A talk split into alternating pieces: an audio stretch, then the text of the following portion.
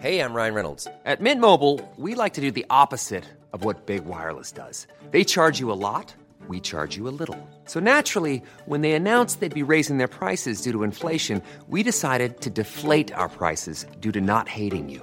That's right. We're cutting the price of Mint Unlimited from $30 a month to just $15 a month. Give it a try at mintmobile.com slash switch. $45 upfront for three months plus taxes and fees. Promo rate for new customers for limited time. Unlimited more than 40 gigabytes per month. Slows. Full terms at mintmobile.com.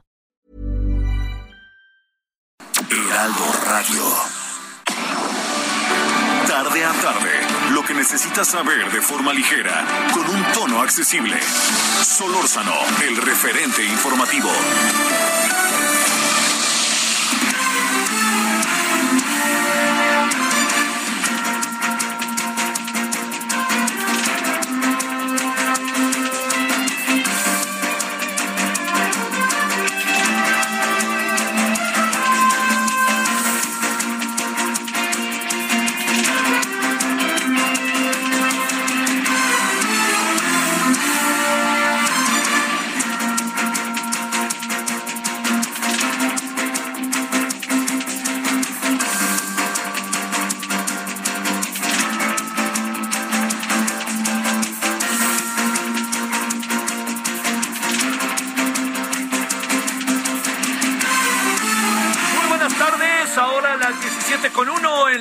Centro, jueves, jueves 10 de febrero del 2022. Gracias que nos acompaña, espero que hasta ahora haya sido un buen día. Este, digo, todavía estamos ahí con fríos que de repente nos dan, pero básicamente le diría que hoy la Ciudad de México ha estado soleada. Yo espero que haya pasado, insisto, un muy buen día en este eh, día jueves y que todo vaya jalando bien. Bueno, eh, bueno, primero un asunto futbolero que yo no entiendo este, la directiva del Cruz Azul echó a Álvaro Dávila, el cual hizo campeón y tenía los mejores refuerzos que había tenido en un buen tiempo el Cruz Azul, y lo echa. Bueno, el lío de la cooperativa no para y los que están ahora igual dejan de estar mañana en términos de la cooperativa, ¿eh?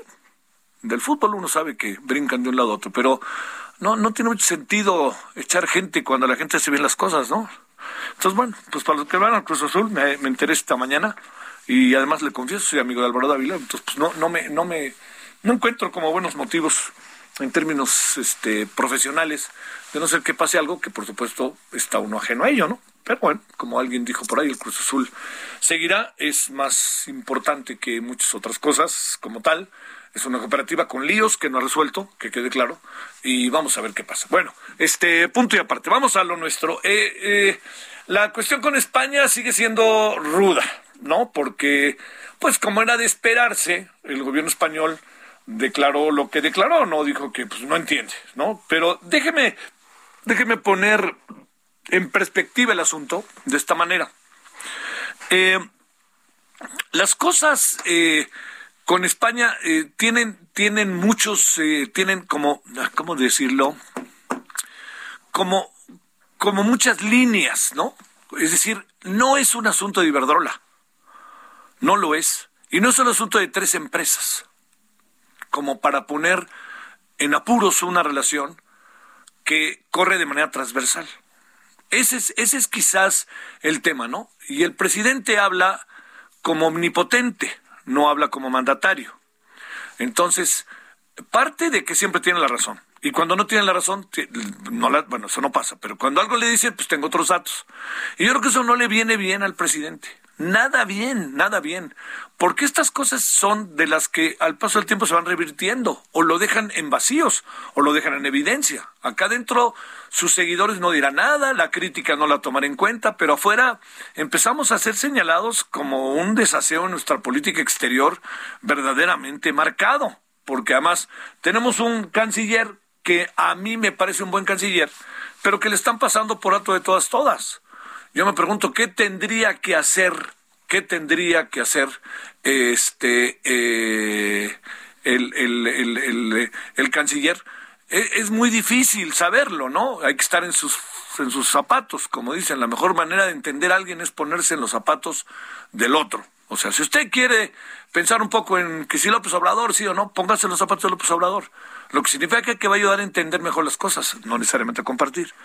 Pero habrá que estar en los zapatos del señor Marcelo Ebrard. Y como está el señor Marcelo Ebrard, este, eh, digamos, está en varios frentes y está en varias, eh, diría yo, en varias pistas, ¿no? Para hablar en términos del, del famoso ejemplo del circo, yo le diría que, que, que este, pues, tendrá que ver qué hace, pero, pero no puede quedarse así como así las cosas, ¿no? Entonces, yo le insisto, la relación México-España se establece de muchas maneras, España-México. Una de ellas es que en los últimos años se convirtió en una relación muy importante en lo comercial, ¿no?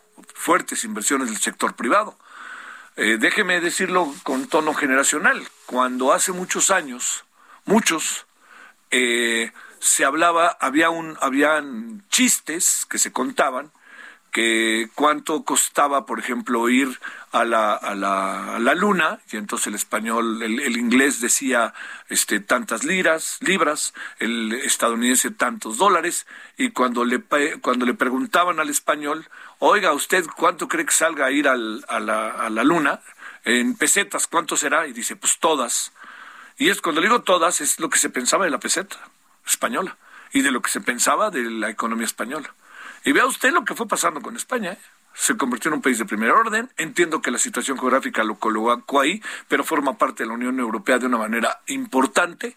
Y le diría, este, junto con ello, muchas de las cosas que hay, es que todo esto que desarrolló España, pues se debe a transiciones que supieron llevar efecto, ¿no? Adolfo Suárez, me parece que jugó un papel fundamental en la transición política, el propio rey, que hoy está perseguido, pero también Felipe González. Felipe González fue un factor importante y lo que vino después fueron consolidaciones, altibajos y muchas cosas que están pasando. Eh, se desarrolló un sector privado que no estaba desarrollado como tal, nuevas generaciones en España, y yo entiendo que pasaron cosas y pasan cosas que claro que merecen la crítica, hombre.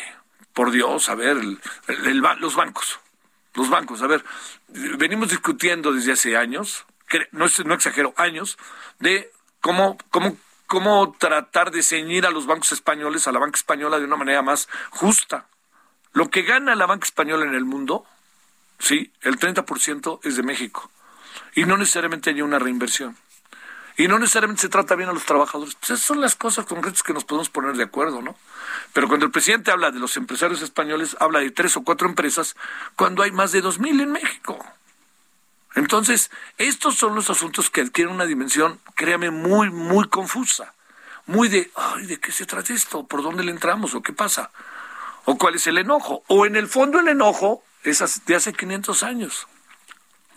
Bueno, si uno revisa la relación con España, tiene que ver con la cultura.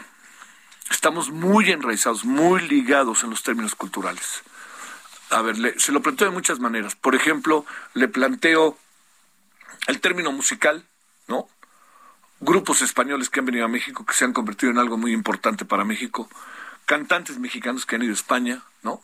Mencionaré Juan Gabriel y Luis Miguel, solo de bote pronto, y Javier Camarena.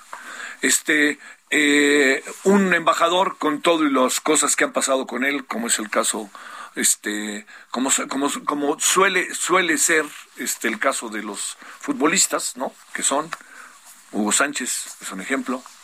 Usted vaya a Madrid y se acuerdan se siguen acordando de Hugo Sánchez. Vaya a Barcelona y se acuerdan de eh, Rafa Márquez que hablaba catalán.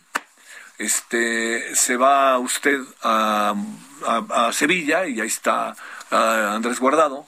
Y así podríamos hacer muchas cosas no Luis García el tiempo que estuvo allá y pensemos ahora en los españoles que han venido a México, ¿no?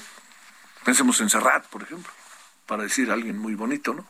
Bueno, todo eso se lo digo para que veamos que estamos muy entrelazados y que tenemos que encontrar. Esto no va a, esto no va, no va a cambiar, ¿no? Pero lo que pasa es que mete un ruido a una relación que es muy estrecha y que se están encontrando, no se están encontrando caminos diplomáticos para resolverlo. El presidente insiste que la relación con España de gobierno es muy buena, pero a quien le está poniendo la pausa es a quién, a los empresarios o al gobierno. Los empresarios son representados por su gobierno. El gobierno es el encargado, es el que dirige el tránsito. Entonces me llevo muy bien con Pedro Sánchez, pero le decreto pausa a Iberdrola o a Pedro Sánchez. A Pedro Sánchez, que es el presidente del gobierno español. Eso es lo que no, no, no se alcanza.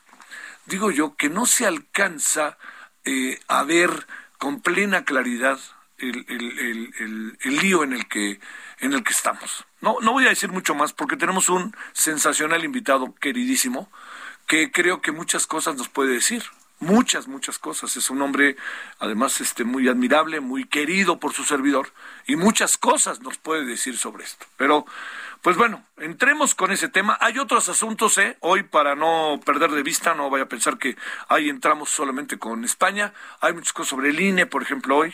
Y si le parece, pues vámonos con ello, ¿no? Y vámonos para, para entrarle de una vez con el tema que tiene que ver con España. Solórzano, el referente informativo.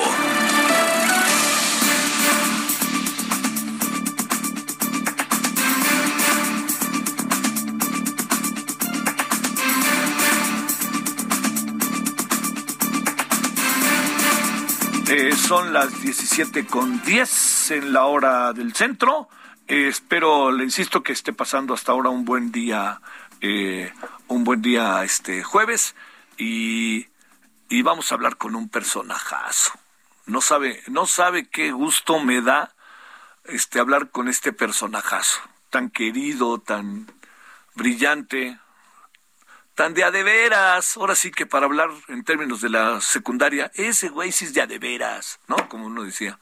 Pues por supuesto que nos referimos a Jorge Fernández, que está con usted y con nosotros, exagregado cultural de la Embajada Mexicana en Madrid, columnista del país, de Milenio, escritor, tiene los libros más malos y los diez más buenos, todo eso junto. Querido Jorge, te abrazo hasta donde estás, ¿cómo te ha ido? Hola, pues este pensando en pensando en ti constantemente, por eso me va bien. ¿Cómo has estado, Jorge? A ver, ahora sí te diría, ya ves que siempre se dice, ¿recuerda usted dónde estaba cuando pasó algo? ¿Recuerda usted dónde estaba cuando el presidente dijo, mexicano, dijo, vamos a hacer una pausa ahí donde has vivido en los últimos años? Sí, fíjate que eh, estoy este desconcertado y muy desconcentrado porque estaba yo en la tranquilidad previa a tratar de cuajar un cuento eh, una idea bastante surrealista y de pronto apareció eso y entonces me di cuenta que mis intentos por hacer ficción se quedan cortos ante la triste realidad. Y, y no sé no sé cómo calificar el despropósito, no sé si es un, una desgracia o si es un deslinde, pero bueno, no deja de ser, digamos, muy triste, es, es una decepción. A ver, eh, entiendo que estamos con el tema de la pausa y no queda muy claro qué es esto de la pausa, pero eh, ¿tú crees que afecte nuestra relación? Tú que estás por allá, ¿qué has escuchado? ¿Qué te dicen tus amigos, tus, tus casi paisanos? Este. Eh, bueno, es, es más de lo mismo. Llevamos en realidad ya tres años de que es bastante vergonzoso cuando nos preguntan en público de sobremesa o en tono, en tono incluso un poco burlón, qué está pasando con, con las intenciones de este señor. Y en el caso de esto, lo que la tristeza viene de que es una declaración en una conferencia de prensa, lo cual no tiene seriedad diplomática. Eh, ya al hablar contigo sabemos que han hablado los cancilleres de ambos países y que se ha tratado de, de redefinir la palabra pausa, pero en esencia, pausa es una interrupción.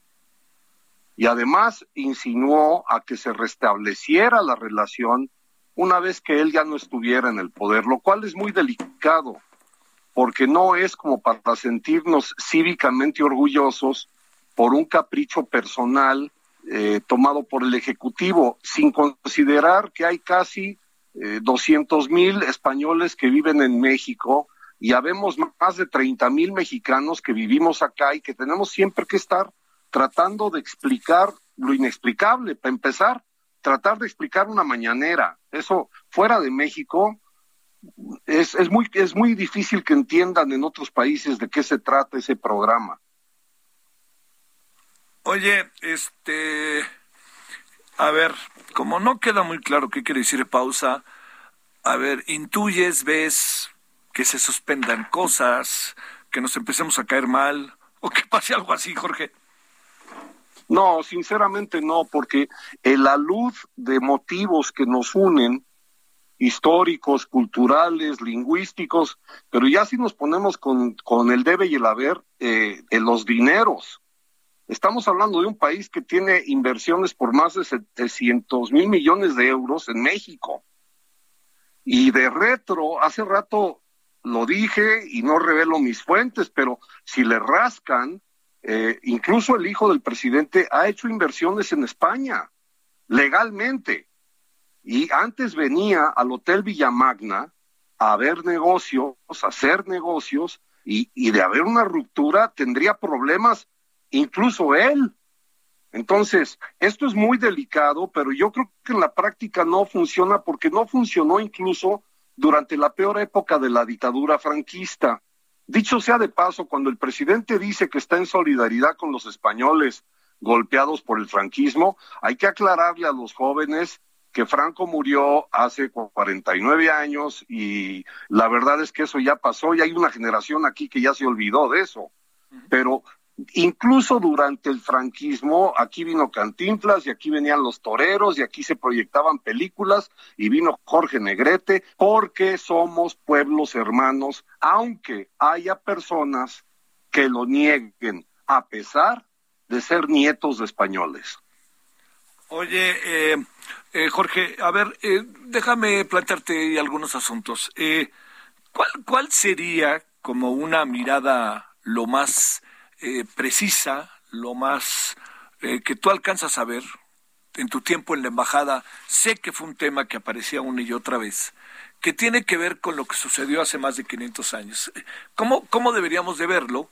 Porque hay, hay agravios, por otra parte, para el presidente es fundamental, me parece que de ahí parte mucho de todo esto que estamos ahora viendo, porque además también son tres, cuatro, cinco empresas. ¿Cuántas empresas españolas habrá en México y cuántas de estas otras empresas juegan un papel muy importante en el país, eh, más allá de que merezcan de, de repente jalones de oreja? ¿Qué, qué, qué, ves de todo esto que te digo? Bueno, tal como lo dice, respondo en reversa. Es decir, si las empresas son responsables de delitos y fueron ayudadas por corruptos mexicanos, eso se tiene que documentar y tenemos leyes, porque la reacción del presidente es como si no tuviéramos leyes para poder multar, castigar e incluso, mm, más allá de regañar, condicionar las inversiones de cualquier empresa extranjera que abuse de México. Ahora, en segundo lugar, sí, mientras estuve en la embajada, tuvimos que lidiar con la Real Academia de la Historia y con muchos académicos porque perdimos la gran oportunidad en ambos, ambos lados del Atlántico de que habláramos los historiadores, de que la historia se hablara en el pretérito y no se trajera al presente de una manera bastante doctrinaria los rencores y las cicatrices que se supone que ya habíamos evaluado y subsanado. Es una gran oportunidad para volver a conocernos y lo que teníamos que poner sobre el mantel son los apellidos que llevamos. Es muy delicado criticar la conquista de México y, e incluso no llamarla así cuando profesas la fe cristiana. Entonces, que, que se aclare de una vez por todas y también vamos a tener que desistir de la llegada de la cruz. En ese sentido, perdimos una oportunidad por los aniversarios, pero cuando la, la, la razón vuelva a imperar, vamos a tener afortunadamente muchos historiadores que han revisado documentos y que han puesto en claro las culpas y los frutos de lo que fue un dolorosísimo parto. Ese parto se llamó México. Punto. Eh, Jorge, ¿qué, qué, ¿qué intuyes? Porque es cierto, como bien dices, que no está muy claro que pueda pasar así tan fácilmente. ¿Qué intuyes que pueda pasar cuando incluso se insinúa que bueno, ya cambiará el gobierno y a ver cómo le hacemos. ¿Qué intuyes? Porque la respuesta del gobierno español no se va a dar respecto a los 500 años, porque también supongo que hay una presión interna, como se ha visto de parte de historiadores, observadores, académicos, partidos políticos, intelectuales y del propio gobierno español y de la propia monarquía, al no hablar del tema. Pero ¿qué supones que podría ser en términos de facto lo que pudiera suceder de aquí hacia el día que termine en octubre el sexenio del presidente López Obrador, si es que alguien lo hace reconsiderar o cosa padecida. De facto, yo creo que se va a mantener el vacío que nos tiene sin embajador o sin embajadora desde hace meses, nos tiene sin agregado cultural desde agosto pasado, en un instituto cultural que no tiene presupuesto desde hace más de un año, y mantener, digamos, un perfil muy, muy bajo en cuestiones de jure, es decir, eh, la parte legal es que no se van a no se van a retirar las embajadas, pero va a seguir el vacío, el desdén, el desprecio y la insistencia en la necedad, una necedad postal. La famosa carta está dirigida a un Borbón cuando tendría que haberse dirigido a un Habsburgo y el remitente tiene apellidos españoles, aparte de que su abuelo era de Cantabria. Entonces, ese es un problema postal que no se va a arreglar en tres años ni en veinte. En la práctica, no creo que se suspendan ni los vuelos, ni las cuentas bancarias, ni las empresas. Y repito, si es que hay que fincar responsabilidades, que asuma su posición como ejecutivo y que ponga en papel cuáles son las acusaciones y que también paguen los corruptos mexicanos que fueron cómplices de esos abusos, si es que los hay. Pero fuera de eso, en la práctica vamos a seguir tratando de justificar y de explicar y de tapar el parche y de pasar vergüenzas cada vez que alguien nos pregunta qué coño es una, una mañanera.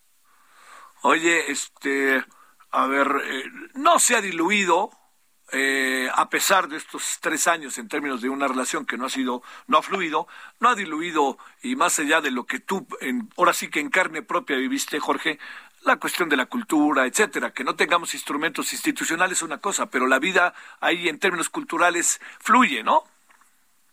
Afortunadamente los poetas, pintores, eh, fotógrafas, eh, todos los artistas plásticos de ambos lados del Atlántico están muy por encima de este despropósito y están muy por encima de, digamos, reclamos centenarios la vida cultural, musical y artística que nos une, la cultura y el idioma, mantienen una literatura combinada, confrontada, eh, conjugada, de gran promesa.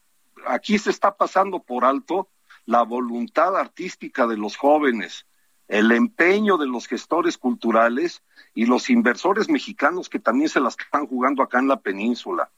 Entonces, no solamente debemos concentrarnos en un reclamo pasajero, producto quizá también de las ganas de distraernos, distraer la atención de algo. Esto, esto está en ebullición y se llama cultura, y es cultura México-española. Déjame cerrar eh, con algo que también inquieta.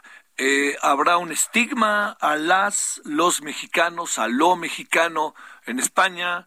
en esta relación que siempre es tan cordial y tan cercana, nos empezar, les empezaremos a caer mal, este, en esto que es la cotidianidad, que además tú conoces muy bien, simplemente de Madrid, para mencionar un caso, ¿qué, presumes que tenga algún efecto en la opinión pública española?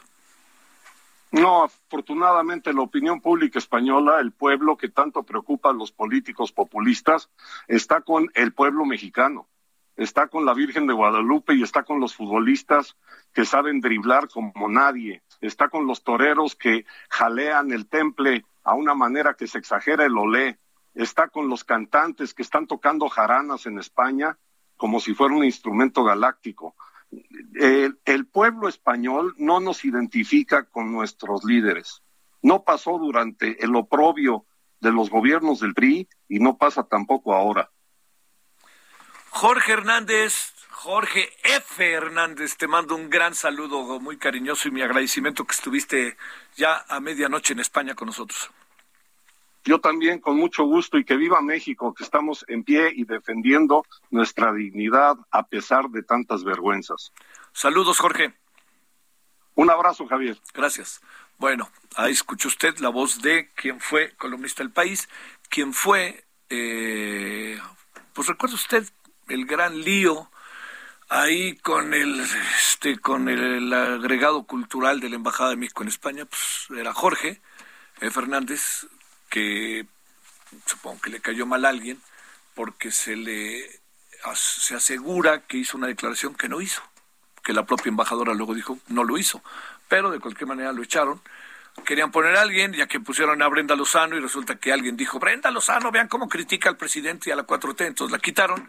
No hay nadie, no hay nadie en cultura, no hay nadie como embajador, y así están las cosas con España, preguntándonos si realmente vale la pena llevar las cosas hasta este nivel, o lo que tendríamos que hacer es echar a andar nuestros aparatos de justicia para poner a cada quien en su lugar, de los de allá y de los de acá.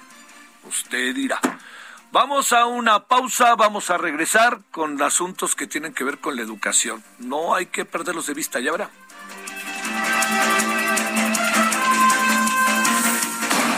Referente informativo regresa luego de una pausa. Heraldo Radio.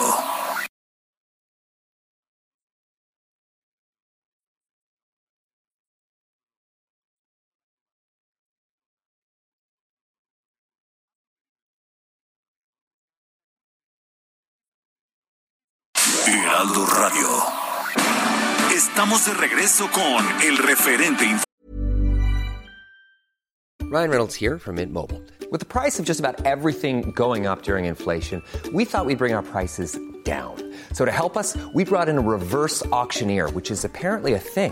Mint Mobile unlimited premium wireless. Have to get 30, 30, bit to get 30, bit to get 20, 20, 20, bit to get 20, 20, bit to get 15, 15, 15, 15 just 15 bucks a month. So, Give it a try at mintmobile.com/switch. slash $45 up front for 3 months plus taxes and fees. Promo rate for new customers for limited time. Unlimited more than 40 gigabytes per month slows. Full terms at mintmobile.com.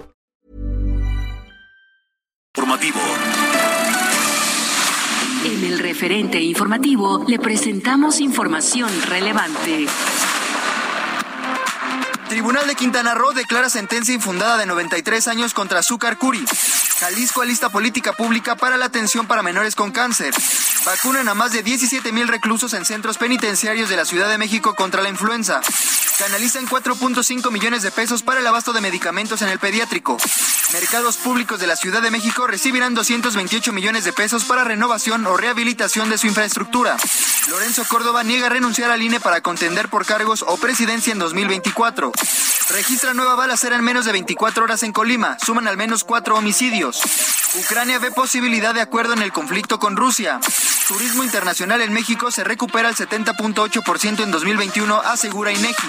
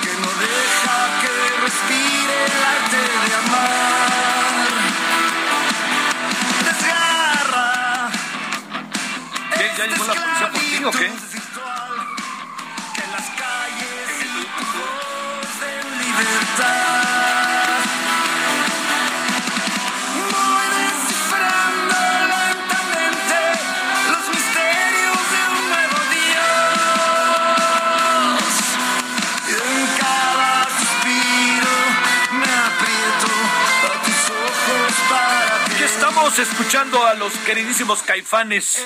Solo eres tú. Es la nueva canción que están presentando. Pero déjeme decirle que lo interesante de la nueva canción es lo que va, ahora sí, si me permite usted, en el, en el proceso, ¿no? ¿Por qué?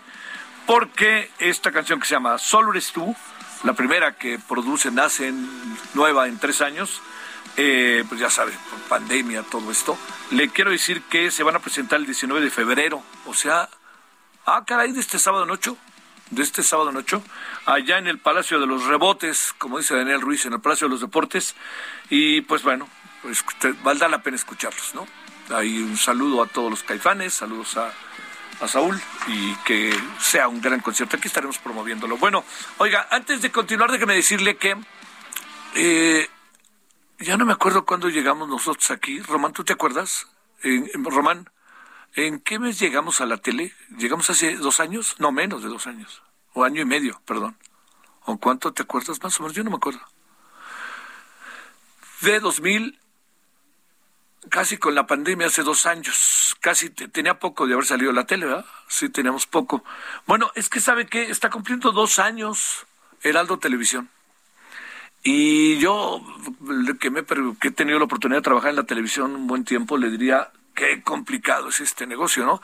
Es, digamos, uno puede salir diario y todo, pero es complicado en dinero, es complicado en mantenerlo. Esto es sumamente importante, ¿eh?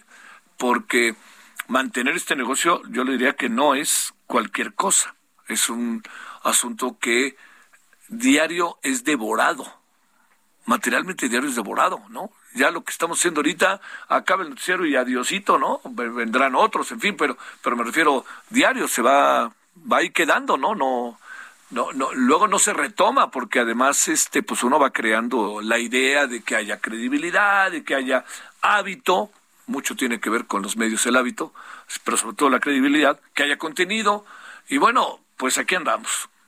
Estamos eh, hoy cumpliendo dos años de transmisiones en TV abierta. Ya habíamos estado en tele anterior, que llevábamos, ya hay tres, ¿cuántos años? ¿Cuatro? Ahí, alguien debe de saber bien. Claro, fue en tres años, ahí con Alejandro Cacho, que le mandamos de nuevo saludos, eh, y se echó a andar el asunto. Bueno, y ahora estamos en tele abierta cumpliendo estos dos años, que eso quiere decir que las posibilidades de que usted nos vea en el 10.1 pues están ahí a la vista junto con el 151 de Easy, 606 de Star TV, 10 de Total Play y 161 en Sky. Bueno, pues este, eh, a mí me toca aparecer, pero como usted imagina, todos los que están atrás no se ven, pero sin ellos no está el que aparece. Y eso es la ley de este negocio. Así que eh, a todo el equipo que ha venido conformando desde sus inicios y ahora en estos dos años, que ahí ya nos tocó ya estar. Muchas felicidades, felicidades a, los, a las compañeras, a los compañeros, a los ingenieros, a las ingenieras. Eso de los ingenieros es clave. Yo pongo, siempre pondero a las, las y los ingenieros. Sin ellos, ahora sí que pare de sufrir.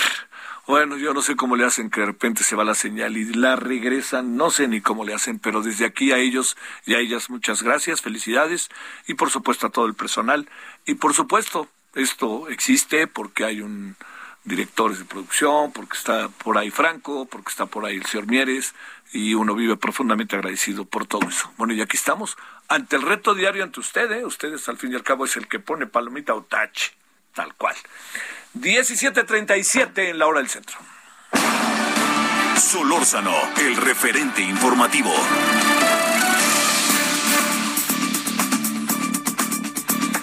Bueno, cosas que pasan en este proceso de educación en el país. Eh, Eduardo Bakov Escudero es el presidente del Consejo Directivo de Métrica Educativa C y exconsejero del Instituto del extinto, de la ahora sí que auténticamente del extinto eh, Instituto Nacional para la Evaluación de la Educación. Eduardo, ¿cómo has estado? Te saludo con gusto. Eh, muy buenas tardes, Javier, y, y, uh, felicitaciones por el aniversario. Oye, te plan- ¿dónde estás? En, ¿Viendo el mar en Ensenada para nuestra envidia o andas ya por acá? Justamente, no, estuve en México el mes de enero y ahorita estoy viendo el mar. Oye, por ahí me lo saludas y, te- y vaya la envidia, ¿eh? que te quede claro. Este, a ver, ¿qué piensas, Eduardo, de Esto que todo indica, todo indica, nos atenemos a lo que tú has escrito, que es el libro de texto, censura del lenguaje, y ahora además las transmisiones que se hacían para los debates ya parece que ni siquiera estas pasan. ¿Qué anda pasando? Pues la verdad es, no sé muy bien, eh, lo que sé es que han puesto en marcha un proceso de consulta de libros de texto que ya están prácticamente elaborados y un plan de estudios que ya también está predefinido. Y lo que están buscando básicamente es legitimizar eh, pues las toma, la toma de decisiones que ya ha realizado la Secretaría de Educación Pública, haciendo eh, consultas que van a ser siempre insuficientes, pero que pues que es un sinsentido porque no vas a poder digamos, tomarle el pulso a todo el país, aunque lo anuncies que así sea. Pero en eso andan y pienso yo que también algo tiene que ver con una distracción por lo que les sucedió o lo que le encontraron a la maestra Delfina en términos de pues los diezmos que cobraba este, y que fue todo un, caso. Pero siento que estamos muy perdidos y que en lugar de enfocarnos a regresar a clases y a recuperar aprendizajes perdidos, pues estamos eh, haciendo eh, libros de texto y planes de estudio que finalmente se van a poner en marcha, si nos va muy bien, al fin del sexenio. Eh, ¿Qué significa este proceso de el uso del lenguaje y del cambio de lenguaje que de repente dicen que sí y luego dicen que no. A ver, ¿en qué estamos? Mira, eh, lo, ha salido por todos lados, Javier, eh, en varias entrevistas, en varios artículos de opinión eh, de los distintos medios, el que efectivamente la Secretaría de Educación Pública, especialmente el director de de los planes y programas de estudio y libros de texto, un señor Max Arriaga, en sus eh, consultas ha comentado, y yo he visto el video, te lo puedo mandar con muchísimo gusto, el que él ha comentado que va a dejar de utilizar o va a censurar el uso de términos que él considera neoliberales, como eficiencia terminal, como cobertura, eh, como calidad de la educación y otros como evaluación y otros temas y otros conceptos.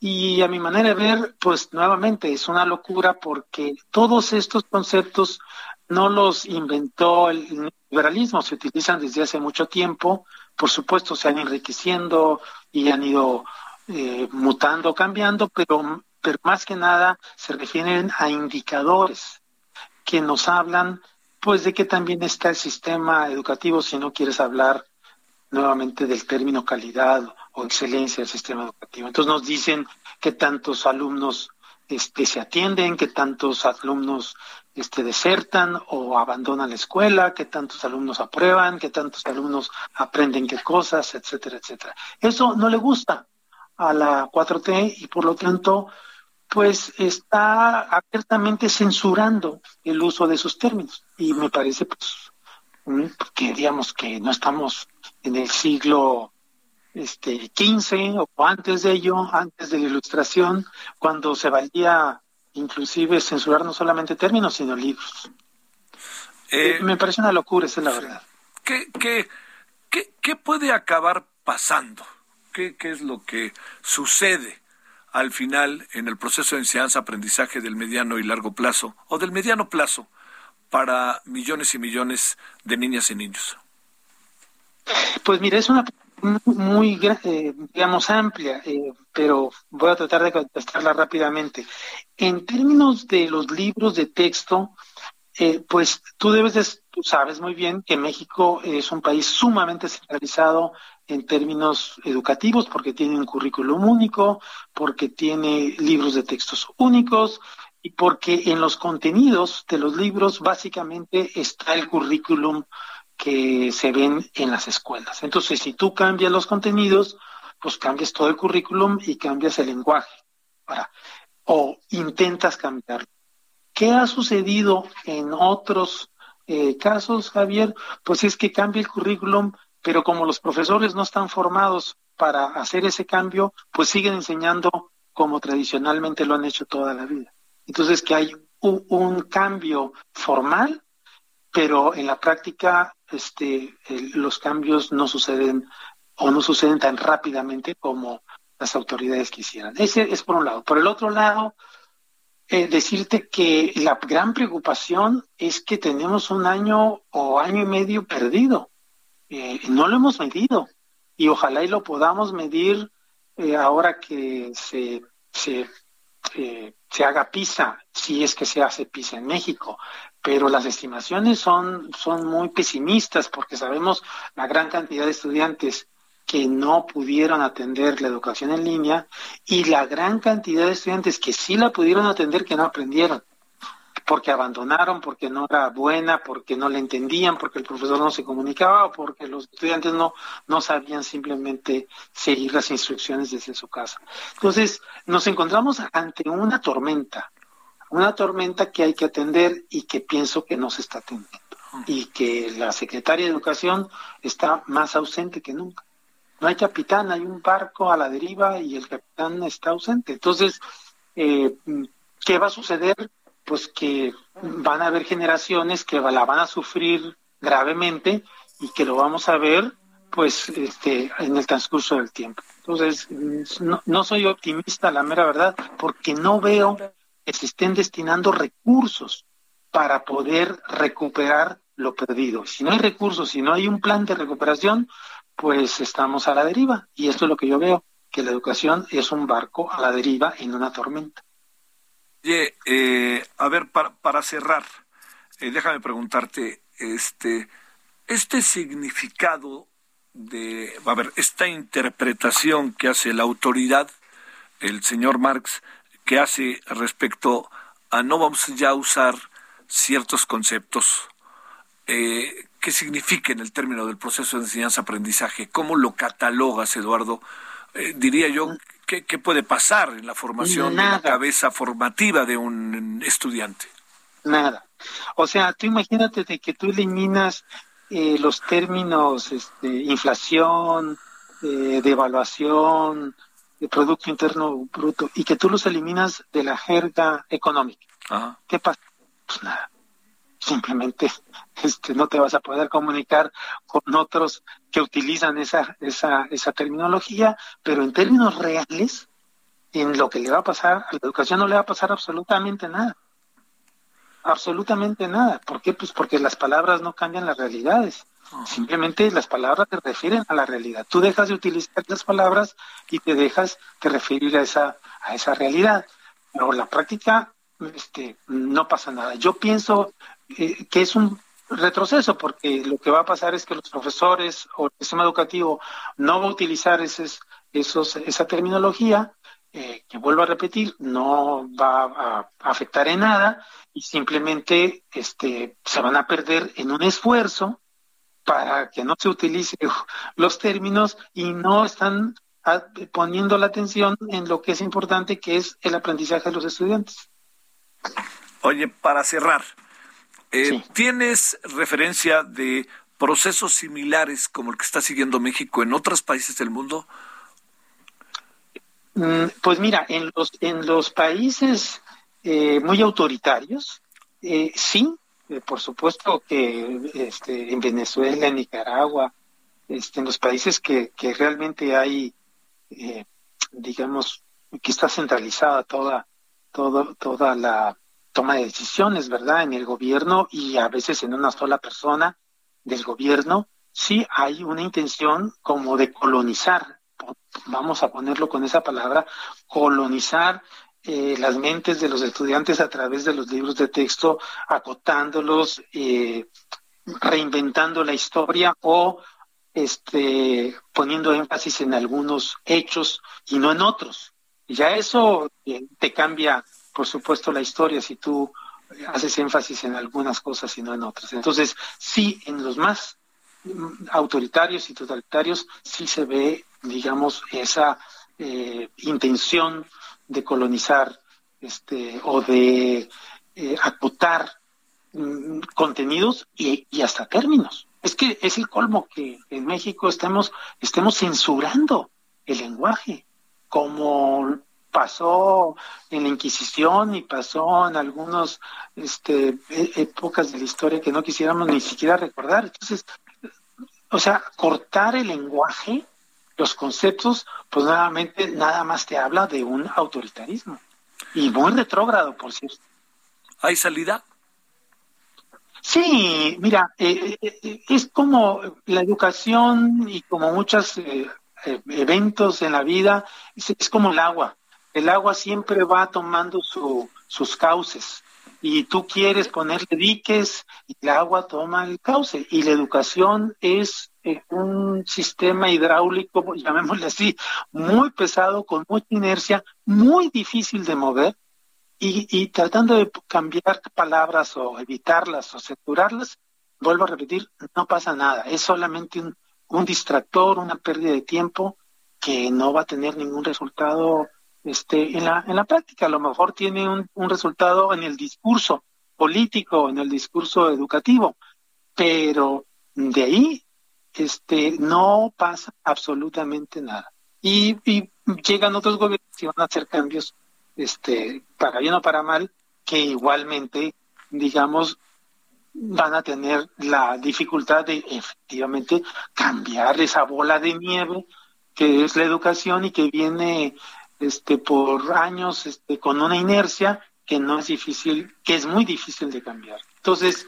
no pienso la verdad que pase nada, pero me da pena que en el sistema educativo se censuren cuando al revés debería de ser el que ponga la, el ejemplo de la apertura este, en todos los sentidos habidos y por haber.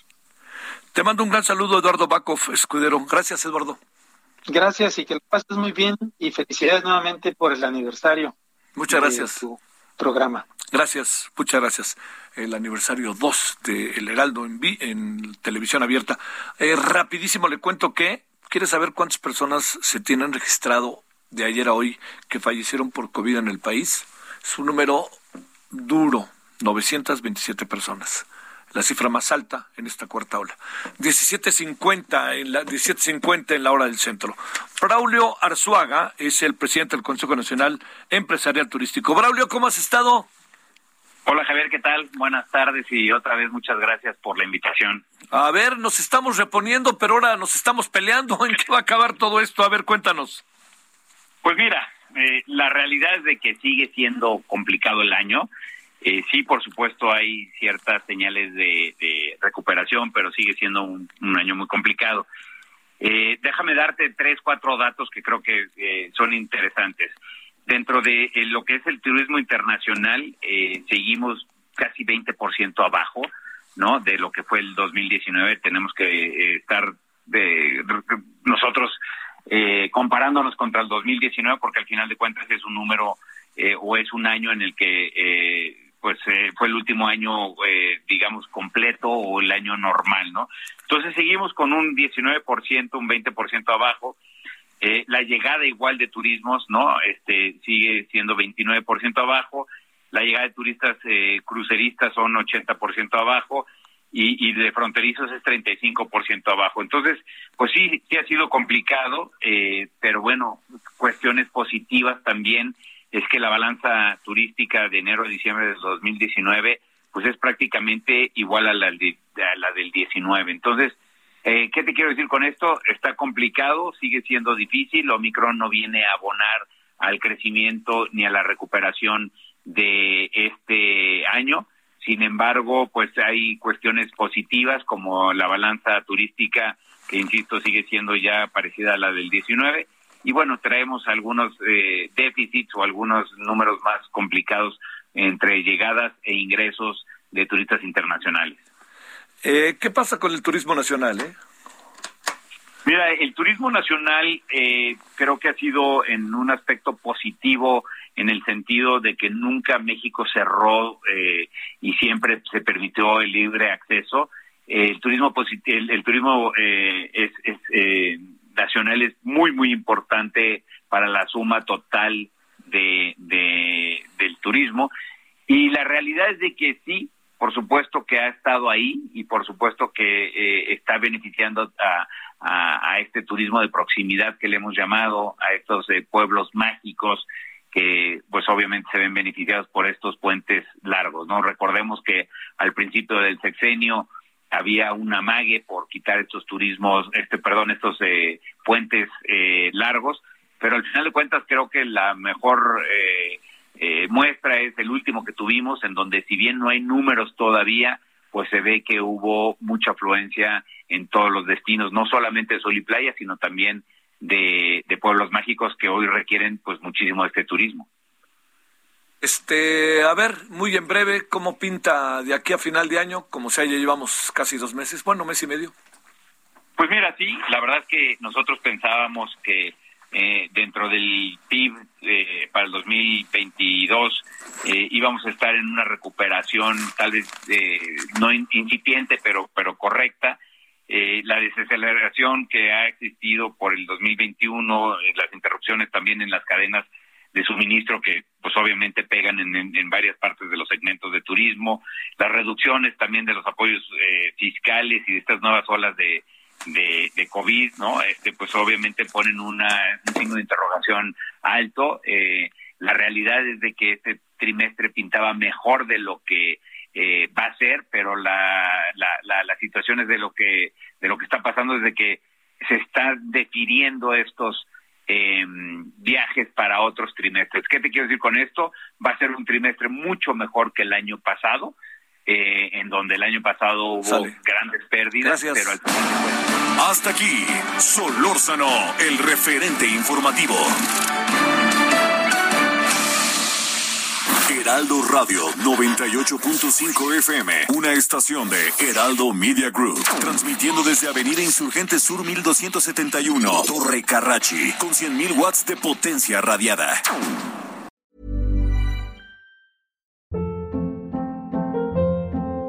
Hold up. What was that? Boring. No flavor. That was as bad as those leftovers you ate all week. Kiki Palmer here, and it's time to say hello to something fresh and guilt-free. Hello Fresh. Jazz up dinner with pecan-crusted chicken or garlic butter shrimp scampi. Now that's music to my mouth. Hello Fresh. Let's get this dinner party started. Discover all the delicious possibilities at hellofresh.com.